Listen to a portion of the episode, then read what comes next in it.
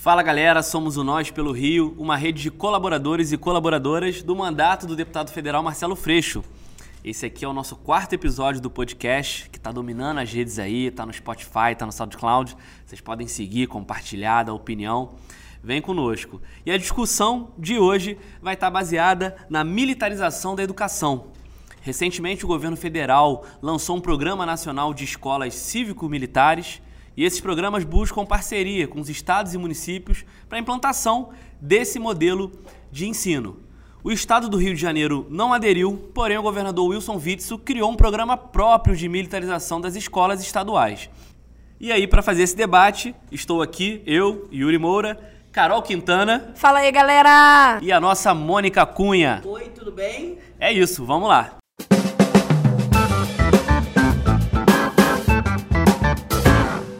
Então, Yuri, é isso aí. Programa do governo federal e programa do governo do estado. Tamo bem. Militarização e da educação, não temos como fugir. É, eu queria aqui ressaltar dois aspectos, né? Tendo em vista aí que essa divisão tem a ver aí com a ruptura do Bolsonaro com o Witzel, né, Yuri? É importante a gente destacar isso. Então, o projeto do Witzel já, já aconteceu, já tem três escolas, né, que, for, que adotaram esse projeto, três ou quatro, né, Yuri? Isso, são três escolas, se eu não me engano, já, Volta Redonda, Miguel Pereira. Tentaram fazer lá em Petrópolis, inclusive, a gente ah, é? conseguiu resistir. Qual escola? O Liceu Carlos Chagas. É uma escola tradicional que tem quase 20 anos mais de 500 alunos, pega ali em torno de seis comunidades com alto índice de vulnerabilidade social, de violência, que é a comunidade do Neilo, a comunidade do Alemão, o Vale dos Esquilos e tantas outras ali. E eles queriam pegar essa escola municipal teve uma discussão se o prédio era do estado ou do município e transformar numa escola que hoje atende 500 alunos numa escola que atender 120 alunos nesse modelo militarizado. Se perdia uma história, se perdia equipamento público e 60 funcionários que ali estão não sabiam o que iriam fazer. A gente conseguiu resistir, estão lá estudando aonde vão implementar isso em Petrópolis. Ah, que bom, Yuri, porque vale lembrar que o Witzel está justamente indo para o interior do estado, né? Os projetos modelos, porque ele sabe que ele vai ter encontrar menos resistência para adotar esse projeto de militarização das escolas no interior do estado, né? Então vale lembrar aí também que são dois programas que estão concorrendo. Em relação ao programa do governo federal do Bolsonaro, vocês já estão até vendo na televisão a reportagem que está sendo veiculado, que já é uma forma de obter, né, de botar esse recado para os pais responsáveis, para na hora aí de que chegar, né, esse projeto aí ou a escola que aderir, porque ele fala que é voluntário, mas na verdade ele já fez várias afirmações, inclusive declarou publicamente de que mesmo os pais não querendo tem que colocar. Né? A gente sabe que ele é um cara que é, tem medidas autoritárias, né? não é um fã da democracia. Então a gente sabe que é, esse programa, por exemplo, ele vai ter um impacto muito ínfimo na educação. Né? Então, a meu ver, Yuri, ele é nada mais do que uma medida populista do Bolsonaro para tentar e agradar um conjunto de pais né, que é, são seus eleitores. Porque a gente tem aí 180 mil escolas existentes no país. Né? Esse, pro, esse projeto do programa federal do governo, ele prevê 200 216 escolas, né? Então, qual é o impacto que vai ter na política educacional nacional? É muito ínfimo. Quanta gente vai atender, né? Exatamente, é muito pouco, né? E na verdade a gente sabe aí que há é, essa, essa é, que esse programa, né, a meta é que 216 escolas adotem esse modelo até 2023, né, em todos os estados e no Distrito Federal. Há alguns critérios aí para adesão desse programa, né? O programa do governo federal ele é muito voltado, é, principalmente para as escolas de ensino fundamental também, né? Os critérios para que uma escola possa aderir são ter mais ou menos aí entre 500 e mil alunos, né? Oferecer turmas do sexto ao nono ano, do fundamental ou ensino médio e tem que realizar uma consulta pública à comunidade escolar no programa, né? Esse programa programa é voluntário, mas a gente sabe também que há um incentivo aí, ele vai fazer um repasse de 54 milhões até 2023, né, para, é, principalmente para o pagamento dos militares, que ainda não se sabe direito como é que vão atuar aí nessas escolas, né? Então, é, nesse sentido... São muitos questionamentos que surgem. Eu acho que você foi perfeita quando fala do investimento. Um dos argumentos do Bolsonaro é dizer que a militarização do ensino, e ele já falava isso na campanha, o Witzel também, é a solução para os problemas da educação do Brasil. Primeiro que a gente sabe que a escola tem problemas. E, e, esses maiores problemas a gente vai discutir nas propostas, mas passam pela desvalorização dos profissionais e logo mais a gente vai conversar sobre isso. Mas a grande canalice, a grande covardia do Bolsonaro é, ao defender esse programa é dizer que as escolas militarizadas possuem um desempenho melhor do que as escolas municipais e as estaduais. Ele pega aí dados do Enem, o desempenho do Enem em 2018, o desempenho do Enem em 2017 e, e, e cria uma narrativa mentirosa. Porque as escolas que possuem melhor desempenho são as escolas federais, tipo o Cefet, os IFES, né? As, as escolas federais que realmente possuem o quê? A valorização do profissional, a carreira única, a dedicação ali daquele profissional para aquela unidade de ensino. Outra coisa que é importante, hoje a gente tem um gasto de 6 mil reais por aluno, ano, né? O custo aluno numa escola municipal ou estadual está ali em média de 6 mil reais. O investimento de uma escola militarizada é de 19 mil reais. Então você investe três vezes mais numa escola militarizada do que você investe numa escola pública comum. Então é muito injusto você querer comparar isso. E as escolas federais, que, que são o modelo de excelência que a gente tem hoje, investem em torno de 16 mil por ano por aluno. Então, se fosse para falar que a solução é federalizar o ensino, isso deveria ser feito não pelo modelo militar, mas pelo modelo até técnico ou com outras didáticas de, de, ensino que a gente tem nos estudos federais. Com certeza, Yuri, porque esse bom desempenho que é apresentado pelas escolas militares nesses processos avalia avaliativos, ele se deve a outros fatores que não a militarização da educação, como por exemplo aqui o fato do repasse. A gente sabe que as escolas militares têm o repasse não só do MEC, mas também das secretarias de segurança pública, né? E tem também muitas escolas, inclusive o Colégio Militar aqui do Rio de Janeiro, trabalha com essa ideia de taxas voluntárias que são cobradas aos pais dos alunos para proporcionar melhores condições de ensino. Então, a gente sabe que esse, na verdade, esse bom desempenho se dá com investimento. É pelo investimento e não pela gestão da militarização da escola, né? Isso é uma outra falácia que está sendo aí colocada. E aí eu queria trazer aqui também, o, o Yuri Mônica, é, que a gente sabe que o medo da violência leva muitos pais associarem a presença aí desses militares no interior das escolas como reflexo de mais segurança, né? Porque é ordem né, que vai estar tá colocando. E a gente sabe que, óbvio, que a violência nas escolas é um problema seríssimo, gravíssimo. E, num primeiro momento, esse militar ali pode até gerar essa sensação de segurança. Mas a gente sabe que o problema da violência é um problema social muito mais complexo. Né? E que a escola nada mais é do que uma ilha da sociedade. Né? O que acontece na escola é uma reprodução do que acontece na sociedade, é uma mini sociedade ali dentro. Né?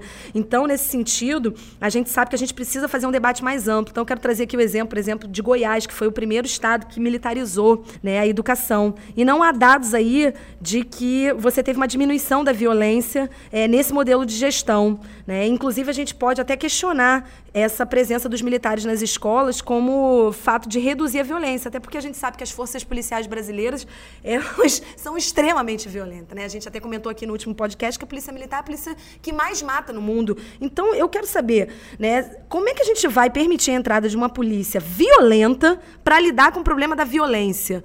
Eu, sinceramente, vislumbro um cenário muito ruim para os alunos. Né? Vislumbro muitos abusos de autoridade com os militares nas escolas. E, Mônica, fico muito preocupado é, com as escolas é, das favelas, das periferias é, do nosso estado do Rio de Janeiro, que contam majoritariamente com o povo negro. Né? Se a gente sabe já que o povo negro já está na mira do fuzil diariamente, é, eu fico imaginando o que não vão ser dessas nossas crianças que vão contar com policiais militares dentro dessas escolas. É, eu, eu, vejo uma catástrofe. Eu, vi, eu, vejo mais abuso de autoridade, eu vejo mais encarceramento é, do povo negro, da juventude negra. Eu não vejo isso com os bons olhos. Não acho que um policial militar vá reduzir a o problema da violência, que é muito mais complexo nas escolas. Acho que, pelo contrário, acho que a violência policial vai aumentar profundamente, principalmente nas escolas onde tem as comunidades, onde os morros, as favelas, onde majoritariamente tem o um povo negro, né? E aí, Carol, você está correta, Yuri, quer dizer, a fala de vocês foi excelente. E aí eu vou trazer para vocês, né, é, uma fala minha que é constante, mas não tem como deixar de ser, que é o racismo total. Porque a gente está falando de escola pública. E quem é a maioria dos adolescentes, das crianças ou dos jovens que estão dentro dessa escola pública? São negros e negras, né? meninos e meninas, que essa militarização vai atingir. Então, os adolescentes né, é, que já cometeram atos infracionais né? E aí estão reiterando novamente, estão voltando novamente a estudar. Como é que esse adolescente vai voltar àquela escola, né? Ou outra escola com ela militarizada? Como é que vai ser isso? Entendeu? Se eles sabem muito bem o que é ter um militar, né, no calcanhar deles, né? O que é ter um militar abordando eles. E aí um lugar que era ser, um lugar que é para ser de educação, um lugar que é para ser de aprendizado, vai, vai ser de repressão? Gente, sem sombra de dúvida. A gente está vendo que isso aí está fadado a dar errado. E, e, e o fadado a dar errado, qual é o significado? É tirar definitivamente crianças, mas principalmente adolescentes e jovens negros, de dentro da escola. Quer dizer, de dentro do aprendizado. Quer dizer, tirar a oportunidade mais uma vez. Quer dizer, deixar mais uma vez essa população, sabe, à margem dessa situação. Mônica, inclusive lembrar aqui também que recentemente é, a gente já teve aí duas escolas que foram metralhadas pelo helicóptero da Polícia Militar, né? Que lastimável ver aquela cena das professoras colocando os seus alunos todos agachados para se defender.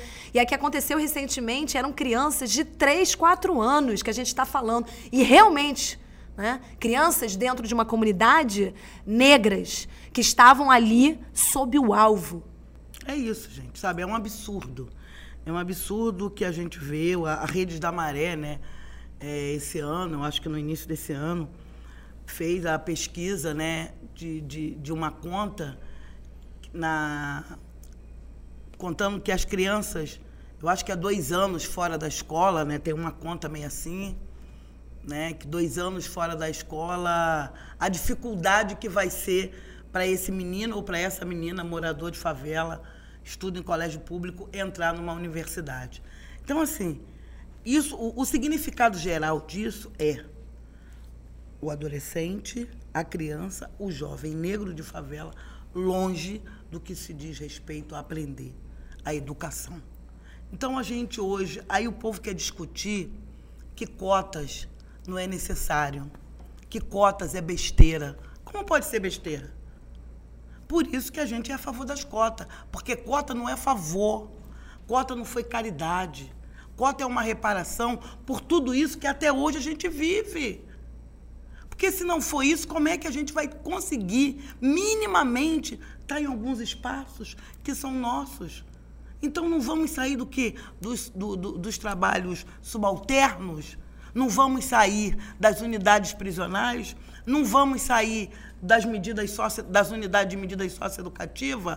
Então a gente não vai sair desse mundo marginalizado que foi criado para o negro. Que essa sociedade, esse sistema diz que o único lugar para o negro é nesses espaços marginalizados. Não, está errado. A gente aqui tem que colocar. Então a gente está falando para vocês que é isso, porque as pessoas têm que entender que o negro nesse país não é minoria, é a maioria. E essas escolas é também espaços que nós temos que estar. E são espaços, de fato, que é para a gente alcançar os espaços de gestores, os espaços que são nossos, os bancos das universidades.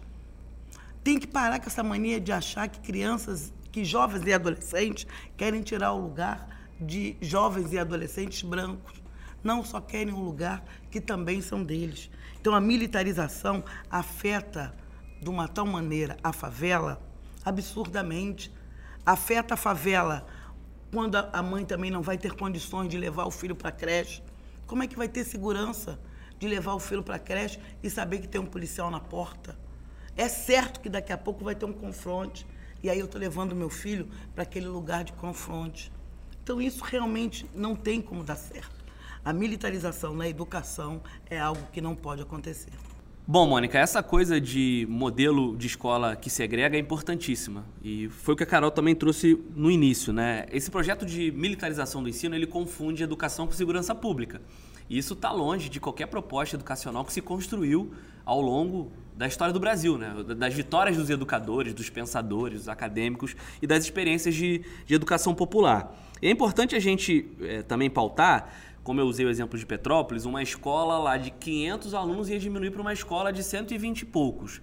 É bom também saber que muitas das vezes essas vagas são voltadas para filhos de militares. Então, quando o Bolsonaro, o Witzel falam que a solução para a educação é militarizar, eles ignoram, isso é feito de forma proposital, que essa escola vai pegar um público muito privilegiado. Não é um modelo de educação que vai ser expandido. E não só um público privilegiado, Yuri, mas isso é uma forma, inclusive, dele agradar os eleitores dele, né? Os sectos. A gente já sabe que é um. Para o povo dele, né? É, pra ele agradar a base dele. E aí atropela a comunidade, porque esse debate que eles disseram fazer com os bairros que estão envolvidos, com os municípios, não está acontecendo, é caô.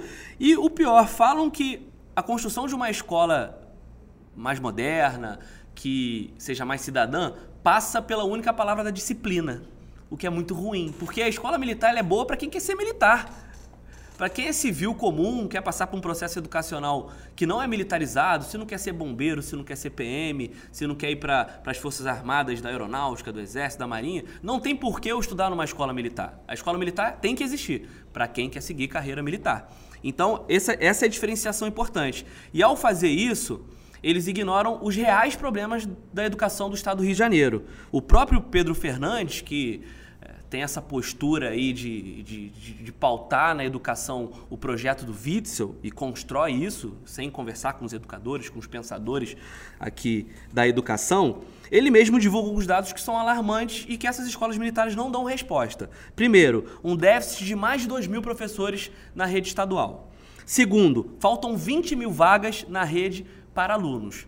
E eles vão resolver isso construindo escola militar, Carol? Não vão, né? Inclusive você é da rede estadual, professora, e já está tendo uma experiência muito ruim com um projeto que antecedeu essa militarização do ensino no Estado, que é o tal do projeto Cuidar, o programa Cuidar, que já está colocando militares da reserva e até PMs dentro das escolas com esse argumento de que disciplina traz educação. Exatamente isso, Yuri. Exatamente isso. Infelizmente, a gente já está aí com uma aplicação desse projeto. Eu estou muito impactada enquanto professora. Já estou com uma experiência na minha escola, quase que semanalmente aí da ronda escolar, né? É uma coisa horrorosa ver eles passando, eles vão armados, parece que eles estão indo em uma operação. arma e escola não combinam, não combinam. Né? Então, eu fico toda arrepiada quando eu vejo eles ali. Eles aparecem na escola, eles vão passando na ronda mesmo, vendo se está tudo bem, olhando, encarando o aluno. Né? A só presença deles ali já é uma forma de intimidar e uma forma muito ruim. E sabe quanto custa isso? Quanto custa? O governo anunciou que ia investir 40 milhões. Olha lá, sabe que contratar mil Pô, militares. É sacanagem, né, cara? Ô, aí, Mônica, diz aí, Mônica. Eu tô aqui choramingando, que, porra, tô cinco anos sem reajuste salarial. O cara vai me gastar 40 milhões milhões.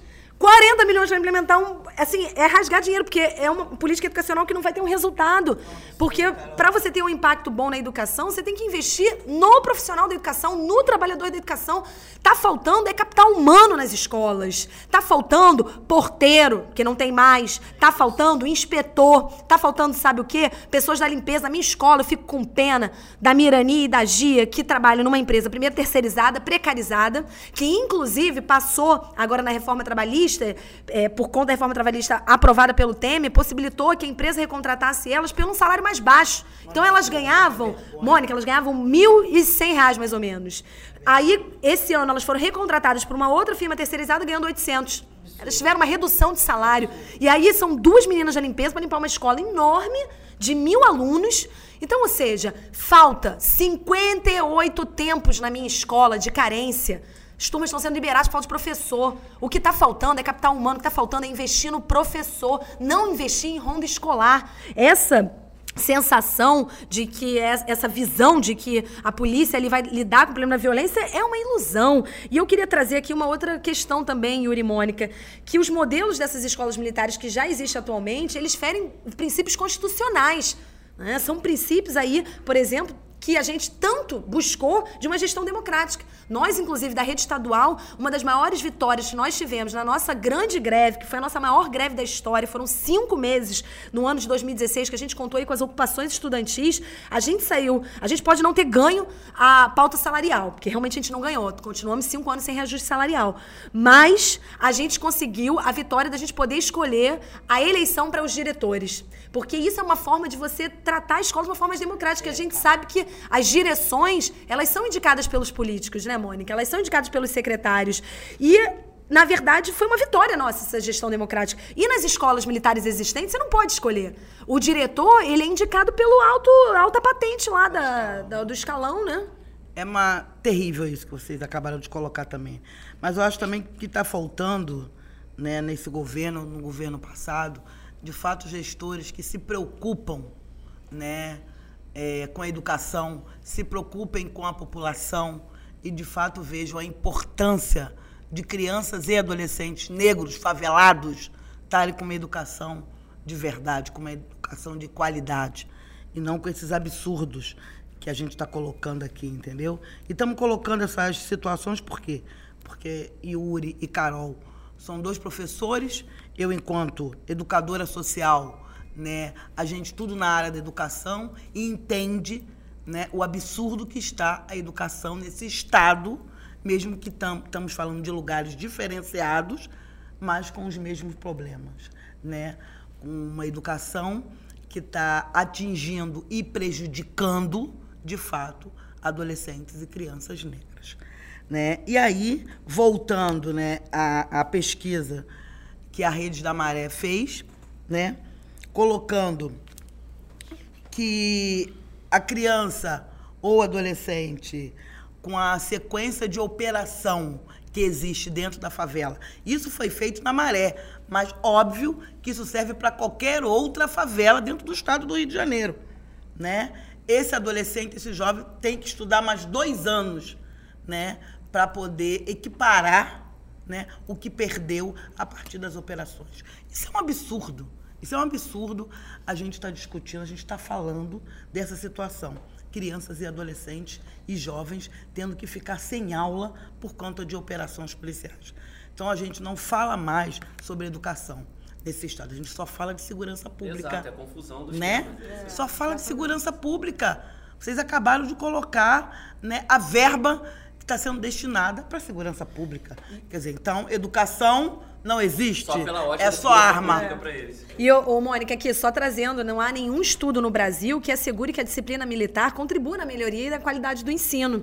Né? É, Trata-se de uma visão muito ingênua e de uma pessoa que realmente não conhece a realidade educacional do país. Né? É, porque quando você associa o problema da violência na escola à questão da indisciplina, é uma forma muito rasa de você lidar com o problema. Nos Estados Unidos, a política de tolerância zero, adotada em várias escolas, e tem pesquisas que já demonstram isso, isso, né, lá a gente já tem resultados dessas pesquisas. O que, que essas pesquisas demonstraram? Que esse projeto de tolerância zero, ele serviu como um mecanismo de exclusão de minorias, como os jovens negros, né, que são os que mais sofrem com as punições como as suspensões, expulsões, né? Então essa rígida disciplina imposta, ela prejudica justamente aqueles que mais precisam do ambiente escolar para terem aí o seu pleno desenvolvimento e seu acesso ao mercado de trabalho, né? Então a gente aqui no Brasil não tem ainda pesquisa que comprovem essa relação, mas lá nos Estados Unidos já tem. Então, Mônica, eu me pergunto se lá nos Estados Unidos já está comprovado que essa política de tolerância zero encarcera jovens negros, imagina aqui no Brasil, no Rio de Janeiro, onde literalmente a gente vive uma política de genocídio genocídio é e de encarceramento do povo é negro. Então a gente tem que falar de fato que é genocídio, né? Que o genocídio não se dá. Então, mais uma vez, a gente vai repetir: o genocídio não se dá só com um tiro de fuzil ou de qualquer outro ca calibre de arma.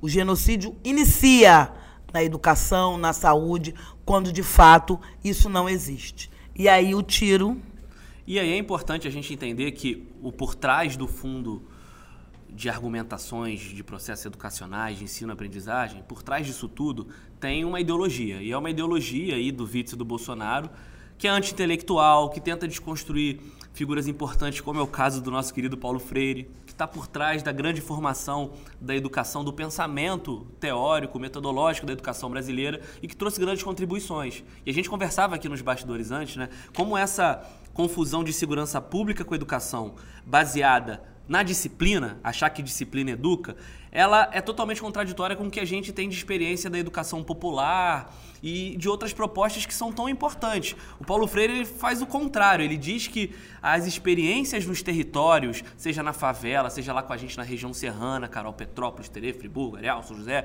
seja por qualquer ponto desse estado, essa, essa, esses contextos, essas realidades, esses saberes prévios que os nossos alunos e estudantes trazem para a sala de aula, eles ajudam a gente a construir um saber muito maior. Então não existe escola sem democracia, não existe escola sem encontro, não existe escola sem respeito. E as escolas são, antes de tudo, um equipamento público fundamental.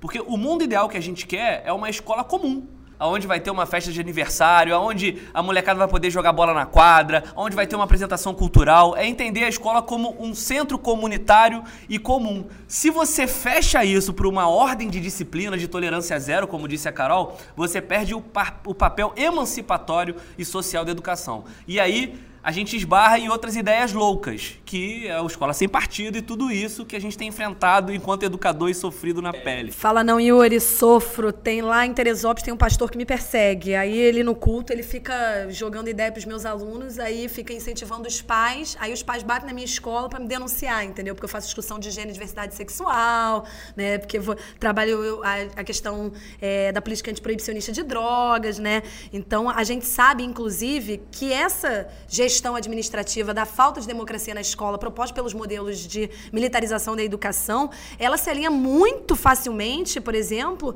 aos princípios ideológicos do movimento do Escola Sem Partido, né, Yuri? Então, nesse sentido, qual é a garantia de que nós, professores e os alunos, a gente vai poder discutir determinados temas é, sem a intromissão, por exemplo, da direção da escola, né? A lógica militar, ela é baseada na obediência às patentes, à hierarquização, inclusive eles, se eles têm qualquer tipo de desobediência, eles são presos, né? Cara, a gente tem que lembrar que a desobediência, ela vai acontecer o tempo todo na escola. Aliás, é o espaço onde é isso. A gente educa porque o, o aluno, ele, ele às vezes ultrapassa o limite, ele é desobediente, ele fere alguma, alguma norma. Para isso que servem as advertências, né, as suspensões, o, a chamar o pai para conversar. Então é óbvio que ele vai subverter. A escola é o espaço de, é, dessa subversão, né? Pensamento do pensamento crítico. E a gente, como educador, a gente tem que lidar com isso, não como uma forma da repressão. Eu também não defendo uma repressão, uma educação é, repressiva, eu defendo uma educação libertadora. Então, na minha escola, estou lembrando agora, aconteceu, ontem foi o conselho, né? Aí aconteceu um caso essa semana que foi bem emblemático, né? Na minha escola eles adotaram, eu sou contrária a essa política, falei inclusive para a diretora, uma caixinha de celulares. Por causa devido a esse problema aí dos celulares, eles resolveram tomar os celulares dos alunos, né? Aí fizeram a caixinha. Só de uma medida autoritária, não acho bacana isso também, já me posicionei na escola. E aí quando você entra na aula de manhã, você bota os celulares e tranca a caixinha. O que, que aconteceu? Uma turma de segundo ano estava com a aula vaga. E aí a, as criaturas maravilhosas foram e arrombaram a caixinha de celular. Nossa, imagina. Então foi, você, você para solucionar um problema, criou outro problema. Pois é, exatamente. Aí foi um auê, né? Só que assim, a gente tem que entender que essas coisas fazem parte do universo escolar. Da descoberta. Da descoberta. Da, passou do limite, a gente é. vai lá e, ó, não é legal arrombar, né? Não é legal, tem que pedir, isso daí não é legal, pá. Educa. Eu fico me imaginando uma escola sob o controle, dos, controle de militares. Vai prender esse O que, que vai acontecer? Vai dar uma voz de prisão é. pro moleque dentro da sala de aula e é isso aí. Porque a lógica militar é baseada nessa subversiência totalmente contrária da lógica, por exemplo, como o Yuri trouxe, de concepções educacionais que buscam justamente a formação de sujeitos autônomos, críticos e participativos. Né? Maravilha. Né? Carol, essa sua deixa aí.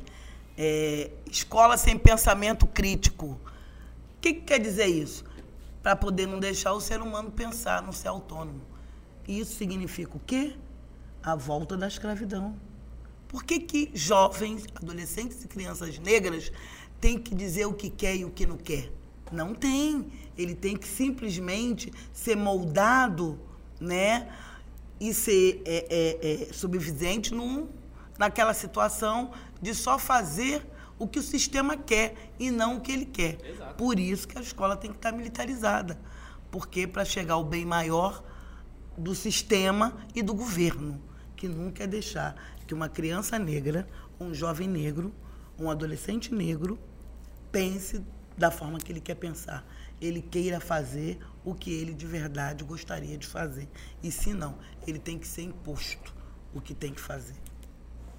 Perfeito, né? Eu acho que é por aí mesmo. A gente apresentou aqui já vários problemas, né, Yuri, desse projeto aí de militarização, que na verdade, assim, uma outra coisa que eu penso também, para a gente finalizar aqui, a gente encaminhar algumas propostas, né, do como que a gente pode pensar um modelo né, de escola que seja eficiente e que não passe pela militarização, é que um projeto, mais uma vez, como a maioria dos projetos educacionais desse país, né, não são pensados com educadores e com os profissionais da educação.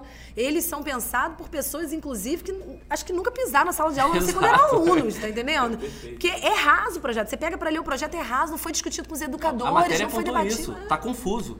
Não sabe nem qual é o papel dos militares dentro dessas instituições, vão fazer o quê? E aí vale lembrar também que vai trazer militares, esse é o projeto federal do Bolsonaro, trazer militares da reserva para atuar. Né? Então ele está destinando aí já verba para pagamento desses militares. Mas não está claro qual é a função desses militares, o que inclusive desvaloriza os profissionais que são formados nas universidades públicas e privadas para estar atuando nas unidades escolares. É uma desvalorização desses profissionais.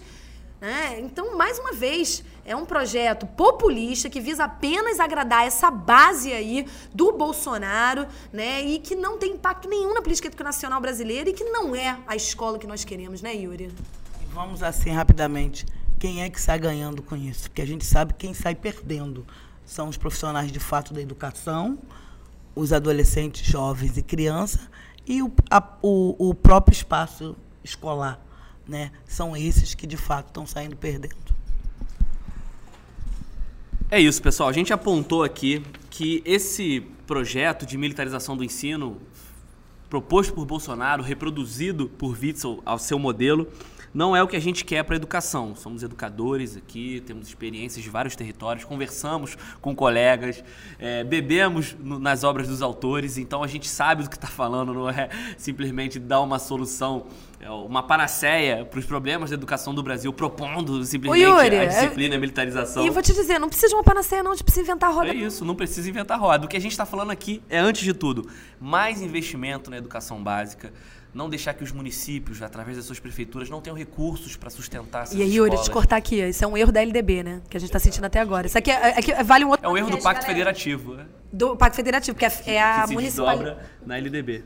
A LDB é a Lei de Diretrizes e Bases que prevê que a maior parte do ensino, que a, a, o ensino fundamental recaia principalmente para os municípios e o ensino médio para o estadual e o ensino superior para nível federal. Só que qual é o problema da, da LDB que foi aprovada em 96? Agora a gente já tem aí um reflexo muito grande.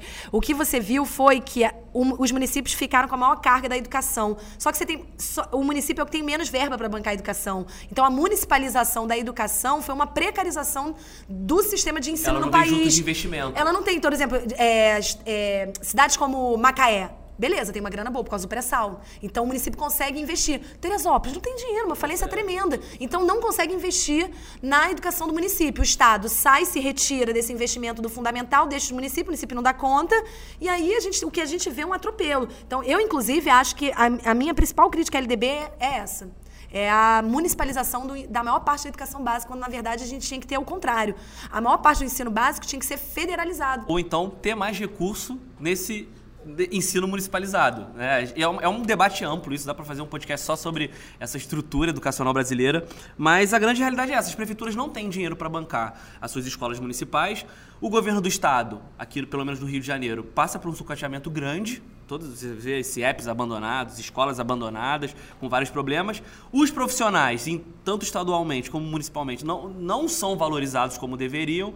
Então é, é, muito fácil falar que militarizar vai resolver o problema, sem pagar um salário melhor, sem garantir que o profissional não tenha que se desdobrar em várias escolas, sem garantir que de fato ele possa fazer um planejamento de aula, que ele possa se aperfeiçoar, possa estudar. Então o caminho é esse que você falou, já está dado. O que, que é importante a gente frisar para concluir? Menos militarização e mais cultura, mais esporte, mais convívio nas escolas. É isso que a gente quer. Yuri, menos armas e mais livros. Menos armas e mais livros. E principalmente que essas propostas de militarização do ensino aprendam mais com as escolas agrícolas, com a educação popular, com as escolas federais que estão fazendo um bom trabalho aqui no Brasil e que a gente possa realmente melhorar a educação mas não deixando ela menos crítica, não deixando ela sem espaço para a emancipação do ser humano e para a sua completa formação. Então a gente tem que pensar mais Paulo Freire e menos Paulo Guedes. E aí somos nós pelo Rio. Ah, é isso aí, galera!